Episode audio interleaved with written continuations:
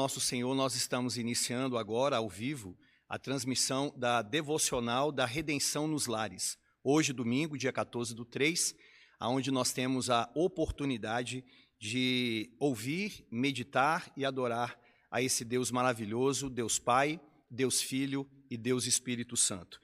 Eu vou iniciar fazendo uma oração, mas desde já eu gostaria de pedir que você pudesse deixar a sua Bíblia aberta na, na carta do apóstolo Paulo aos Romanos, no capítulo de número 1, versículo 7.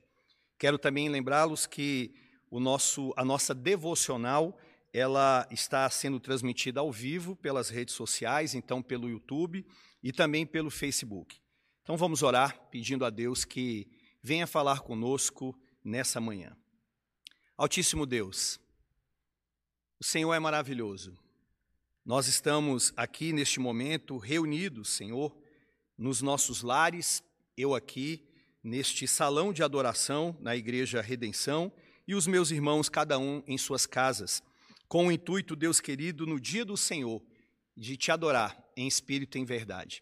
Nós louvamos pela tecnologia, Senhor, da nossa época, fruto da sua bondade para conosco, aonde em uma época tão conturbada, nesse período de pandemia, é, nós podemos ainda, Senhor, ouvir a Tua palavra e podemos estar em unidade, em sintonia uns com os outros, através desse veículo de comunicação. Nós pedimos, Senhor, que Tu venhas falar conosco nessa devocional, que o Senhor seja engrandecido em tudo isso, mas também, Senhor, pedimos humildemente, fale conosco, Deus. Nós precisamos, necessitamos ouvir a Sua palavra. Para a glória de Cristo Jesus e para a edificação da igreja que foi comprada com o sangue dele, é que pedimos. Amém. Abramos, meus irmãos, a palavra do Senhor em Romanos, capítulo de número 1, versículo 7. Romanos 1, 7. Acompanhe comigo a leitura do versículo 7 até o versículo de número 15. Diz assim a palavra do nosso Senhor: A todos os amados de Deus, que estais em Roma, chamados para ser de santos, graça a vós outros e paz, da parte de Deus, o nosso Pai, e de nosso Senhor Jesus Cristo. Primeiramente dou graças a meu Deus, mediante Jesus Cristo, no tocante a todos vós, porque em todo o mundo é proclamado a vossa fé. Porque Deus, a quem sirvo em meu espírito, no evangelho do seu Filho, é minha testemunha de como incessantemente faço menção de vós em todas as minhas orações, suplicando que, em algum tempo, pela vontade de Deus, se me ofereça boa ocasião de visitar-vos, porque muito desejo ver-vos a fim de repartir convosco algum dom espiritual, para que sejais confirmados, isto é, para que em vossa companhia, reciprocamente, nos confortemos por intermédio da fé mútua, vossa e minha porque não quero, irmãos, que ignoreis que muitas vezes me propus ir ter convosco, no que tenho sido até agora impedido, para conseguir igualmente entre vós algum fruto, como também entre os outros gentios. Pois sou devedor, tanto a gregos como a bárbaros, tanto a sábios como a ignorantes. Por isso, quanto está em mim, estou pronto a anunciar o evangelho também a vós outros em Roma. Meus irmãos, na semana passada, no culto público, nós iniciamos a exposição dessa belíssima carta escrita pelo apóstolo Paulo. Nós vimos que o apóstolo, ele tinha dois grandes objetivos ao escrevê-la: um objetivo pessoal e também um objetivo circunstancial, ou seja, em relação às circunstâncias daquela igreja. O pessoal é que o apóstolo Paulo ele tinha um projeto missionário. O intuito dele era que fosse plantada uma igreja na Espanha.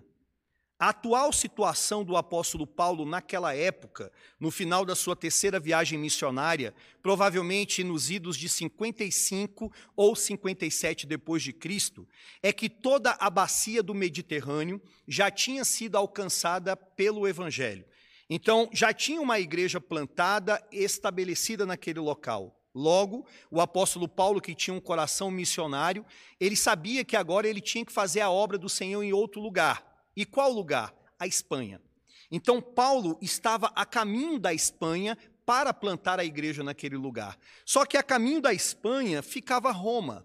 Então Paulo, ele aproveitou o ensejo da providência de Deus com o intuito de parar ali em Roma para conhecer aquela igreja que não foi ele que plantou e também para contar com as orações daquela igreja, pois um projeto missionário precisa de uma coluna espiritual, de pessoas que orem por ele. Ele precisava também da hospitalidade, um local para ficar, para dormir, para descansar e também de uma ajuda missionária financeira. Então, o objetivo pessoal de Paulo é Roma vai me ajudar nesse projeto missionário.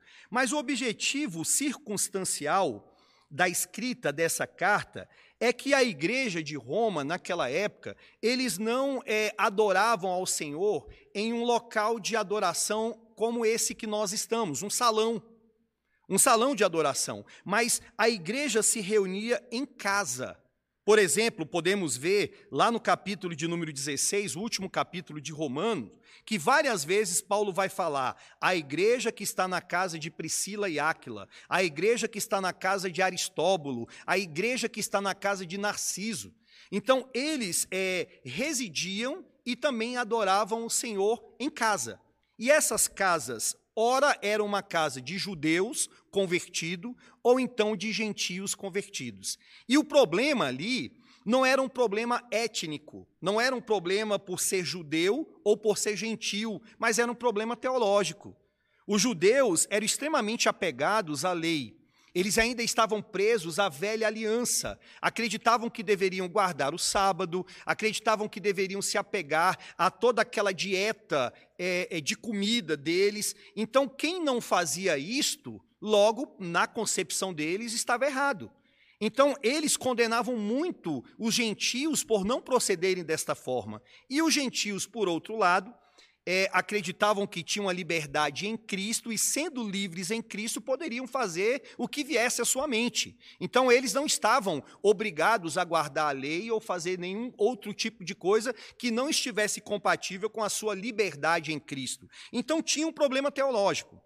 Você tinha os legalistas, que eram judeus, e você tinha, por outro lado, os antinomianos, contrários à lei, que eram gentios. Então, Paulo aproveita este ensejo e escreve esta carta para combater essa, essa falsa doutrina permeada pelos irmãos da igreja. E ele traz então à baila a doutrina da justificação pela fé, que é uma doutrina que contemplaria tanto judeus como gentios mostrando que em Cristo e pelos méritos de Cristo ambos são justificados pela fé, e em Cristo eles se tornam um só povo. Então nós vimos isso na semana passada. E vimos também, a partir do versículo de número 1 até o versículo de número 6, algumas características do verdadeiro evangelho que foram trazidas pelo apóstolo Paulo.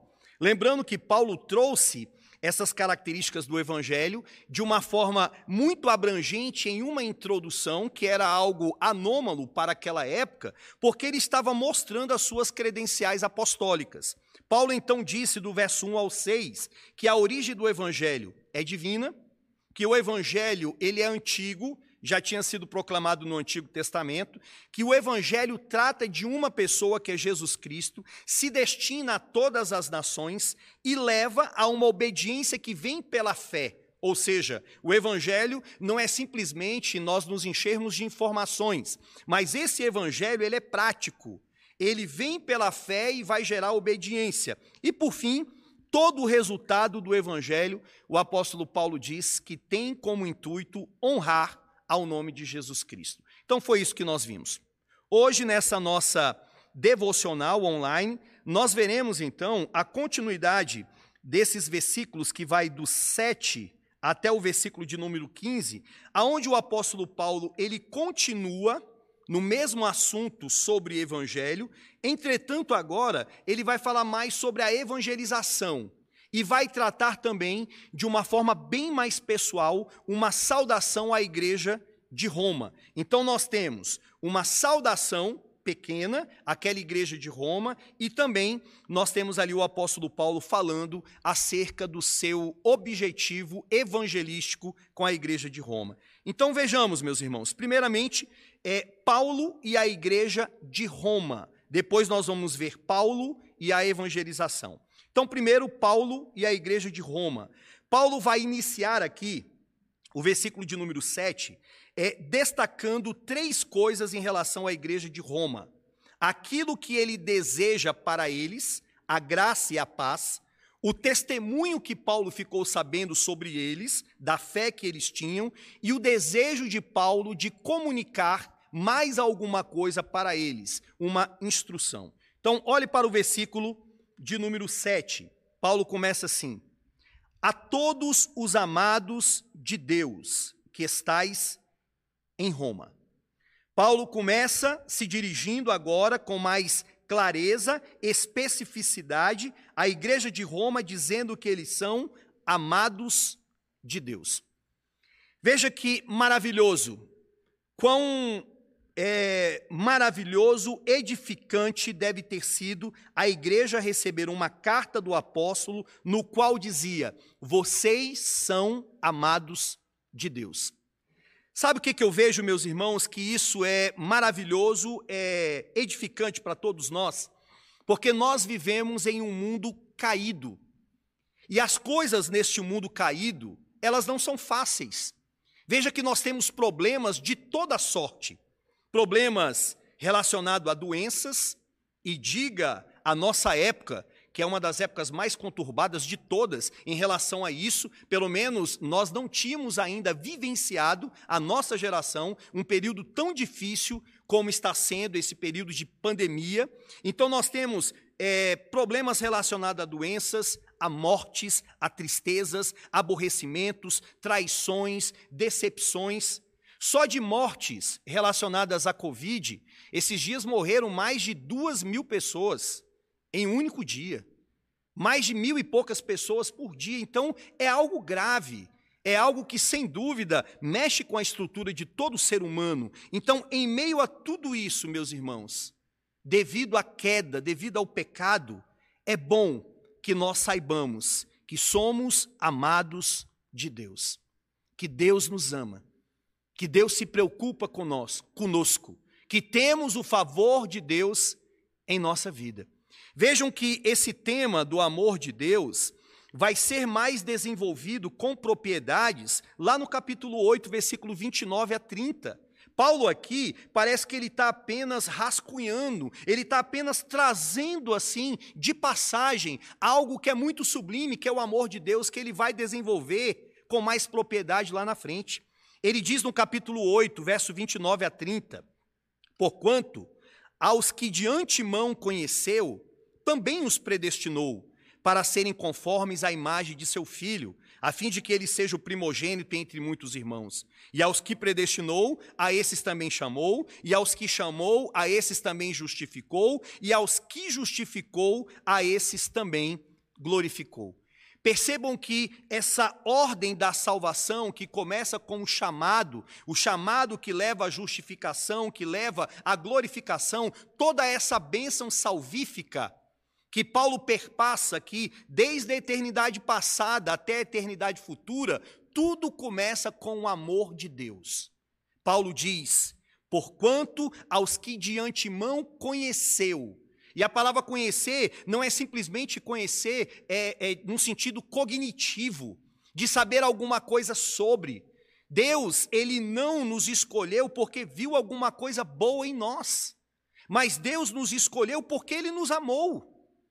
De maneira que isso está nele, dentro de uma raça caída que merecia o inferno, que merecia muito mais do que um Covid, que merecia muito mais do que uma falta de respirar e vir a óbito, merecia sim viver eternamente num lugar de suplício, de horror, de miséria, aonde a dor nunca acaba, aonde o sofrimento ele é perene.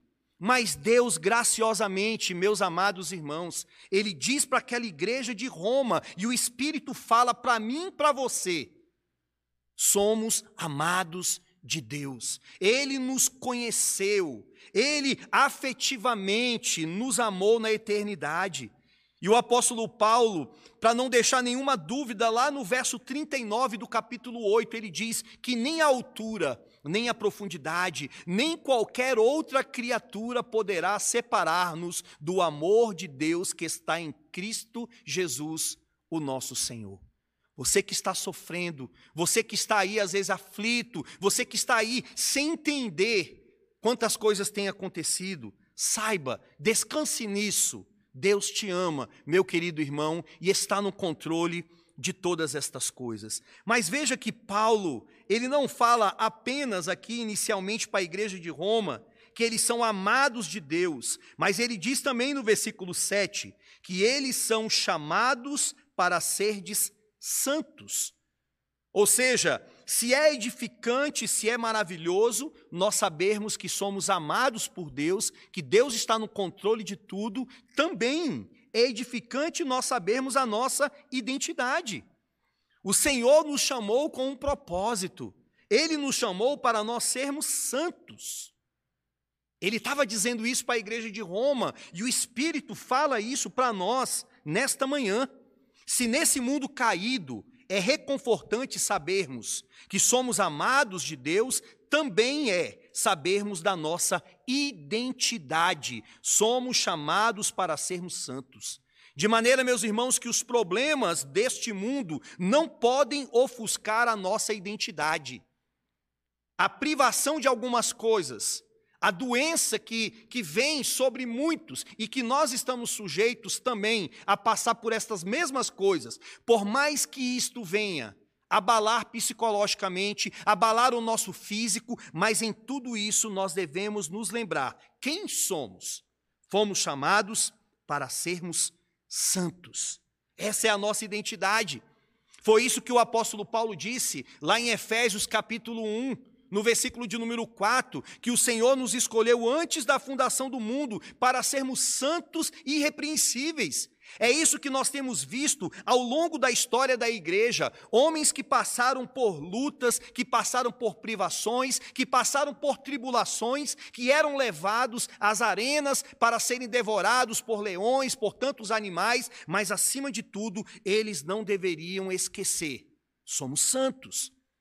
Essa luta que nós estamos passando no século 21, meus irmãos, ela vem sobre o povo de Deus também para nos tornarmos mais parecidos com Cristo Jesus, para dependermos mais de Cristo Jesus, para nos aproximarmos mais do Senhor em oração. Não podemos nos esquecer da nossa identidade.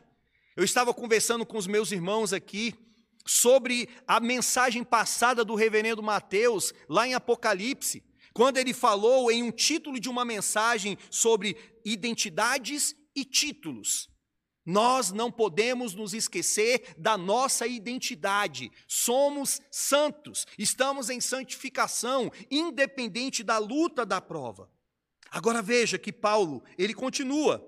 Ele diz: Vocês são amados de Deus, vocês são chamados para serem santos. E aí Paulo pega agora e saúda a igreja com uma saudação habitual dele: a graça a vós outros e paz, da parte de Deus, o nosso Pai e do nosso Senhor Jesus Cristo. Paulo está pegando aqui uma saudação que poderia ser utiliza utilizado pelos gregos, que é a graça, e também a paz pelos judeus, o shalom, mas ele une tudo isso para saudar aquela igreja, de maneira que Mark Lloyd Jones ele diz que aqui, nesses dois termos, graça e paz, a gente tem um resumo de toda a fé cristã.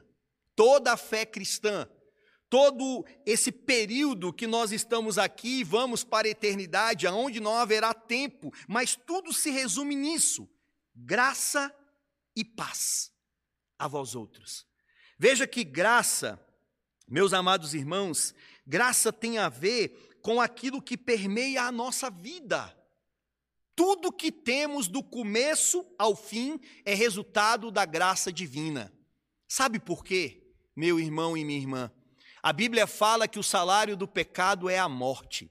A Bíblia fala que a alma que pecar, essa morrerá. Então, nós não merecíamos viver, não merecíamos respirar, não merecíamos nos alimentar, não merecíamos colher da terra frutos saudáveis para a nossa sobrevivência, mas merecíamos apenas espinhos e abrolhos.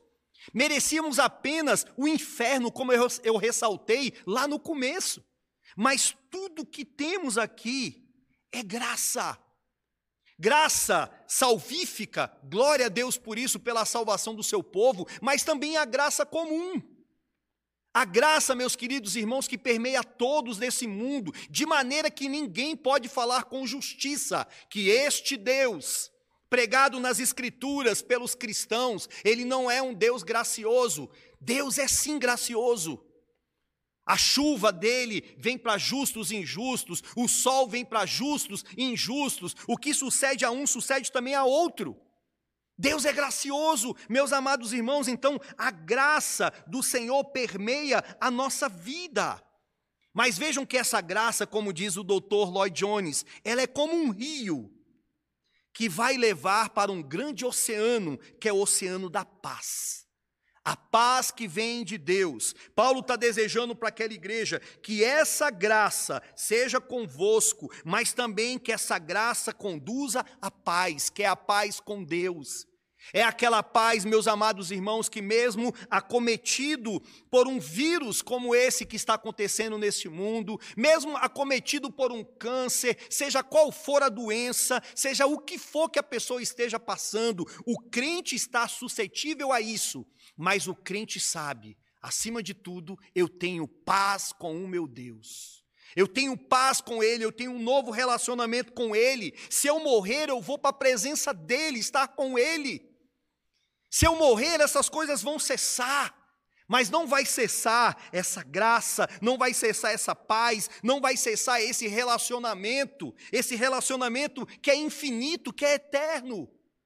Nós temos paz com Deus.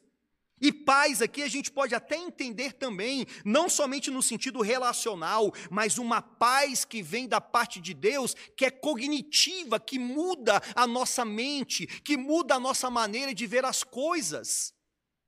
O crente deve enxergar as coisas que estão acontecendo através dessa paz, que muda as nossas emoções, que muda a maneira de nós enxergarmos todas estas coisas. E aí eu te pergunto, meu querido irmão, você está em paz com Deus? Essa paz que eu estou falando e essa graça que eu estou falando, será que é apenas uma etimologia de termos? Será que é apenas graça como um favor imerecido para quem não merece? É apenas uma verbalização de teologia, de teoria? Ou isso de fato é um fato na sua vida? Você tem paz com esse Deus? Você está em paz com esse Deus? Você tem vivido essa graça e tem entendido que, apesar do que você está passando ou do que você venha passar, você já está no lucro, porque, seja com doença ou sem doença, a maior ou maior problema já foi resolvido, que é o problema do seu relacionamento com Deus, é a isenção de você ir para o inferno. Então, qualquer coisa que a gente passe aqui não é absolutamente nada quando comparado com o que o Senhor nos livrou. Não é nada. Tudo muda quando a gente olha por esse prisma. O que é uma doença, e aqui eu não estou sendo insensível, pois é difícil você ver um pai doente, você ver um filho doente, é difícil você ver um filho querendo respirar e ele não consegue. Mas eu sei que pior ainda é um pai ver um filho daquele jeito e saber: e se meu filho morrer porque ele não é um cristão? E se meu filho morrer porque ele não está pegado a Cristo? O que será dele? Então louve a Deus, porque temos esta graça, mas temos acima de tudo essa paz que vem da parte do Senhor. Então Paulo começa dizendo isso. Vocês são amados, vocês são santos, e a graça e a paz permeiam a vida de vocês do começo ao fim, mas depois, meus irmãos, Paulo louva a Deus.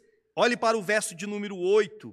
Ele vai dizer: primeiramente, eu dou graças ao meu Deus. Veja que ele não agradece pessoas, ele agradece a Deus, pois é Deus que faz a obra. Ele agradece a Deus por quê? Mediante Jesus Cristo, no tocante a todos vós, porque em todo o mundo é proclamado a vossa fé. Em todo mundo, não entenda mundo aqui como todo mundo daquela época, porque de certo Muitas pessoas não sabiam nada da igreja de Roma, muitas pessoas não conheciam a fé da igreja de Roma. Então, quando Paulo usa aqui o termo mundo, ele está pensando no Império Romano. Então, em todo aquele vasto Império Romano, é proclamado a vossa fé, é proclamado o vosso testemunho. Irmão, sabe o que, que me deixa boquiaberto, maravilhado com isso? É porque hoje nós temos, veja que eu estou agora online, falando com você, e tem aqui, graças a Deus, uma equipe pequena, mas uma, uma equipe boa, de irmãos que sabem trabalhar nessa área, e a gente pode levar o evangelho até vocês, esse evangelho pode chegar em várias pessoas através desse veículo de comunicação. Mas naquela época eles não tinham nada disso. Naquela época, eles não tinham celular, eles não tinham televisão, eles não tinham internet, e eu fico pensando como que era proclamado essa fé em todo o Império Romano, como que todas aquelas pessoas conheciam a fé daquela igreja. Isso só pode ser explicado por um avivamento. A igreja de Roma, ela estava passando neste momento por um avivamento, de maneira que esse avivamento tinha aquele que propagava o que estava acontecendo ali, que era o próprio Espírito. O Espírito de Deus estava fazendo com que essas boas novas chegassem até várias pessoas ali do Império Romano.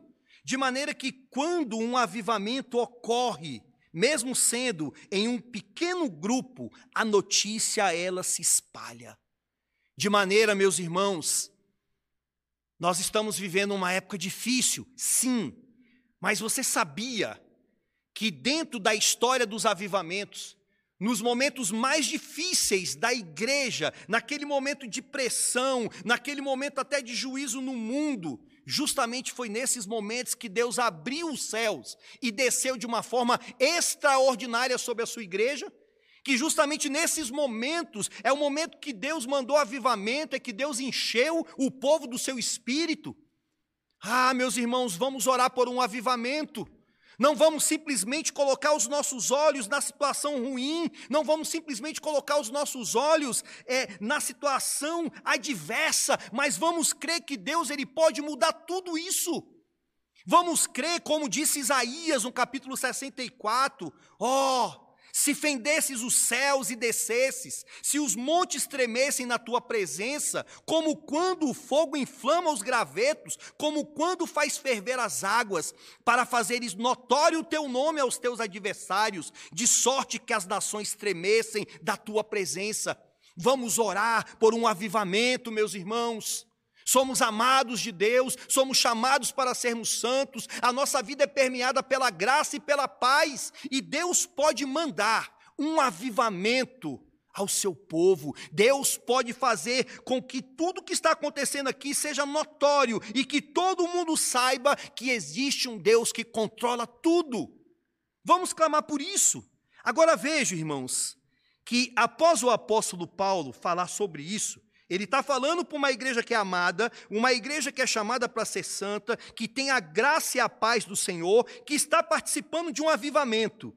Mas Paulo diz, no versículo de número 9 em diante, porque Deus a quem sirvo em meu espírito, no evangelho do seu filho, é minha testemunha de como incessantemente faço menção de vós, em todas as minhas orações, suplicando que, em algum tempo, pela vontade de Deus, se me ofereça boa ocasião de visitar-vos, porque muito desejo ver-vos a fim de repartir convosco algum dom espiritual para que sejais confirmados ou fortalecidos. Entenda a coerência de Paulo e a lógica que o Espírito está comunicando para nós.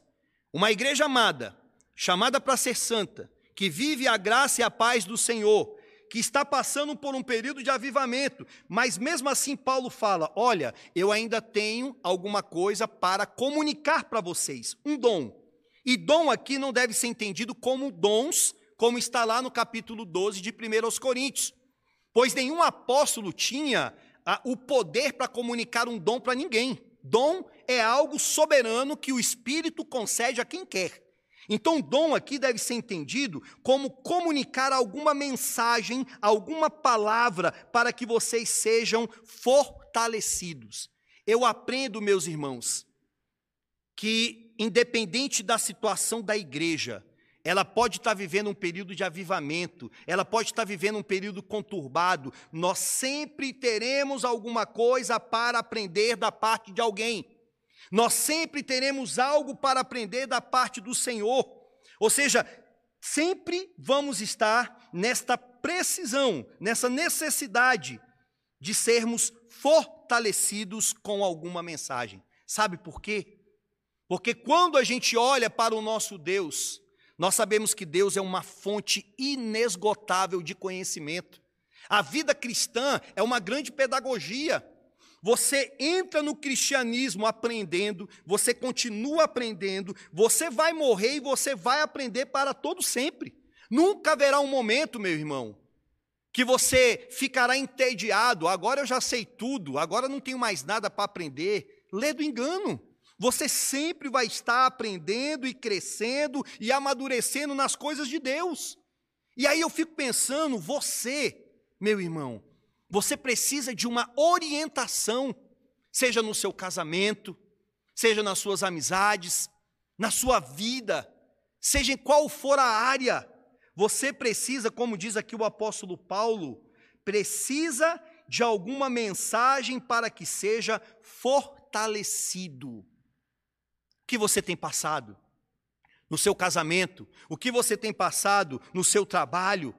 Quais são os seus anseios? Quais são as suas dificuldades? Abra-se para alguém falar com você, algum irmão, alguma irmã da igreja. Não se feche, não se esconda.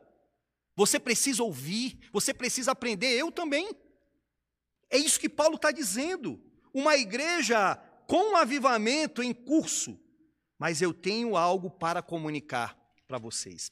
E por fim, meus irmãos, agora Paulo falando da intenção dele com aquela igreja. Lembra que eu dividi em dois pontos: Paulo e a igreja de Roma, e Paulo e a sua evangelização. Olhe para o versículo de número 3 em diante, Paulo vai dizer: Porque não quero, irmãos, que ignoreis que muitas vezes me propus ir ter convosco, no que tenho sido até agora impedido, para conseguir igualmente entre vós algum fruto, como também entre os outros gentios. Pois sou devedor tanto a gregos como a bárbaros, tanto a sábios como a ignorantes. Por isso, quanto está em mim, estou pronto a anunciar o evangelho também a vós outros em Roma. No que tange ao evangelismo naquela igreja, as pretensões do apóstolo Paulo era: eu sou devedor, eu tenho uma dívida. Irmãos, esse texto sempre cortou o meu coração sempre falou profundamente comigo.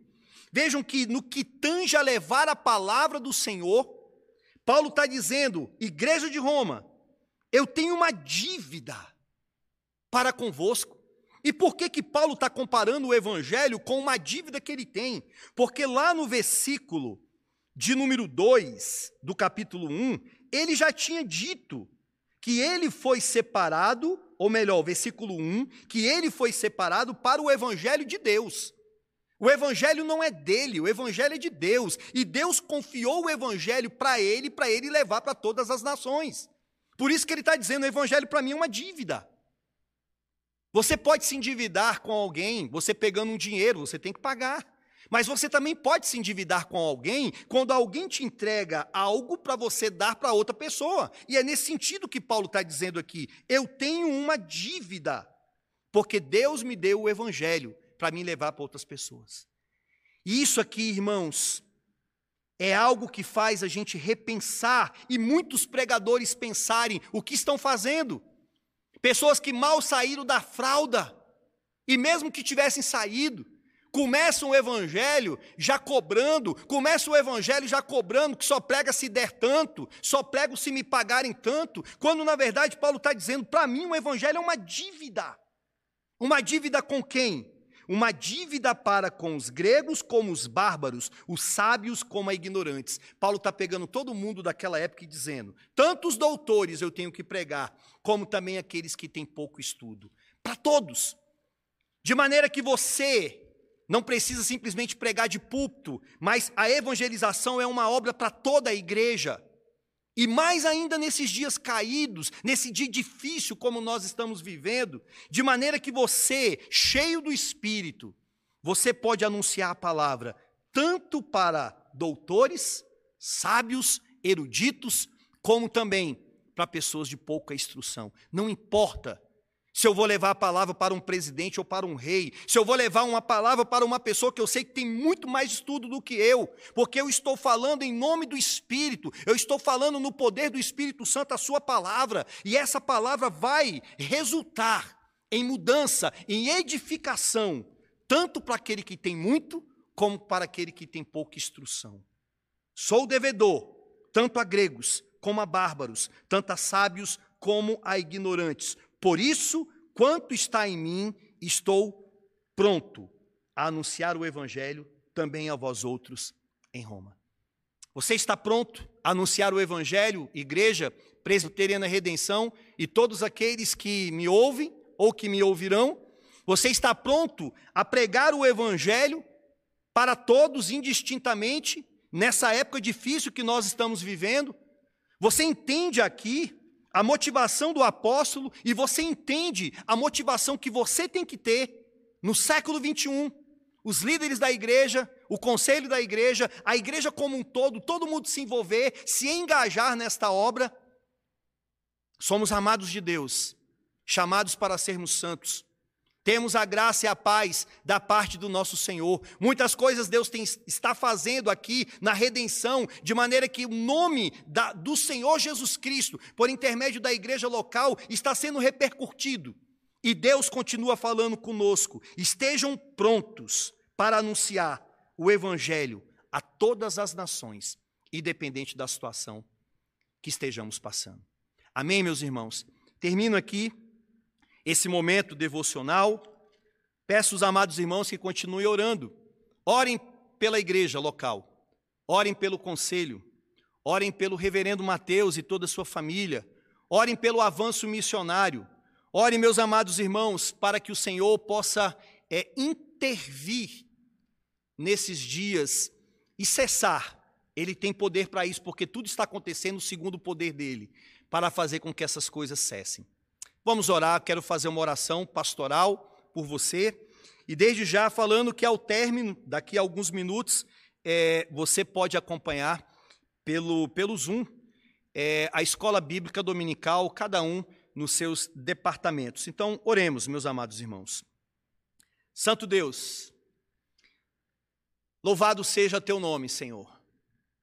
O Senhor é Deus, verdadeiramente Deus um Deus que criou os céus e a terra, um Deus que controla todas as coisas, um Deus que mandou esse Covid e que pode tirar na hora que bem quiser.